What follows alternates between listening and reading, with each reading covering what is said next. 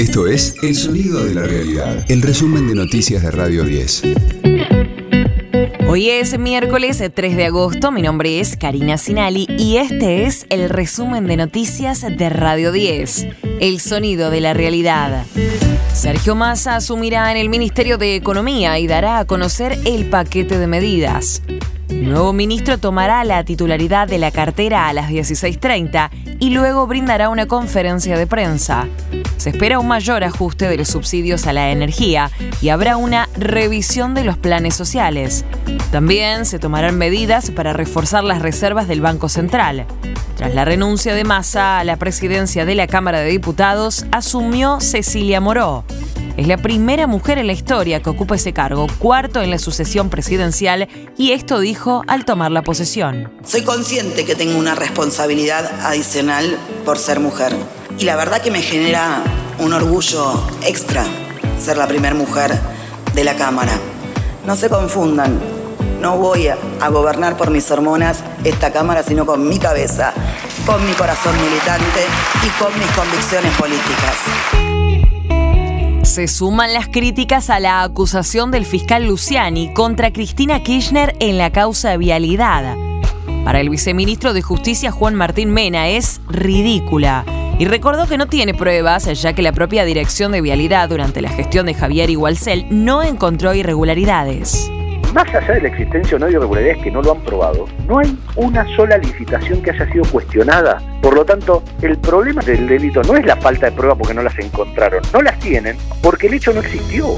Porque para que el origen, el acto, el hecho previo a cometer cualquiera de las conductas delictivas de las que se está acusando a los exfuncionarios pueda ser posible, tiene que haber un hecho ilegal de origen. Tendrían que haber cuestionado esas licitaciones, probar por qué esas licitaciones fueron direccionadas tomar las medidas correspondientes y luego después de eso probar si sobre eso hubo una maniobra delictiva. Ahora no tienen ni siquiera eso. Por eso es tan ridícula la acusación que están formulando. De lunes a viernes, desde las 6, escucha a Gustavo Silvestre. Mañana Silvestre. En Radio 10.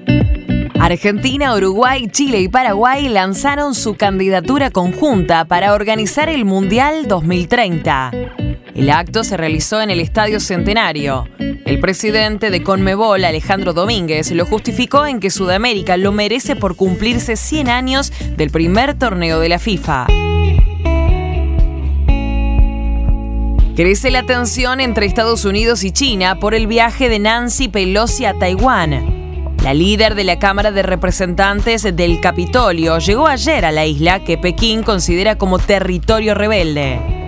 El gobierno de Xi Jinping dijo que el viaje tendrá consecuencias y adelantó que realizará acciones militares selectivas para frustrar la injerencia. Ecosistema Cripto. La minería de Bitcoin puede combatir la crisis climática. Latinoamérica es clave y sería un factor determinante para hacer frente al cambio climático que amenaza al planeta. Esto debido a que los equipos mineros pueden consumir energía que normalmente se desperdicia sin que nadie la use, expulsando dióxido de carbono a la atmósfera.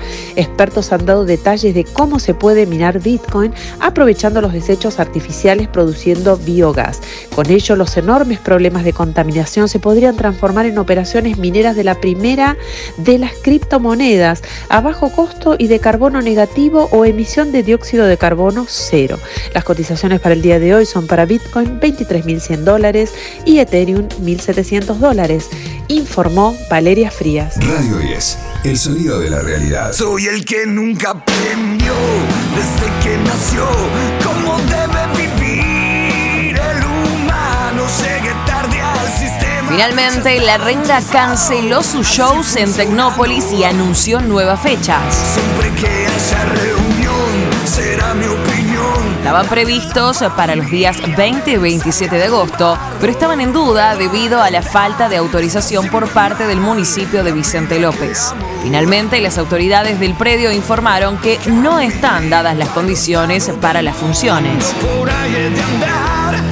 La banda acusó al municipio, que conduce la intendenta Soledad Martínez del PRO, de cometer un acto intencional, discriminatorio y de censura contra ella. Y me gusta el rock, el maldito rock. A cambio, La Renga anunció tres conciertos, el 27 de agosto en Varadero, el 24 de septiembre en Rosario y el 8 de octubre en Uruguay.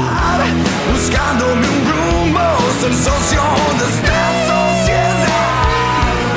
Este fue el diario del miércoles 3 de agosto de Radio 10, El sonido de la realidad.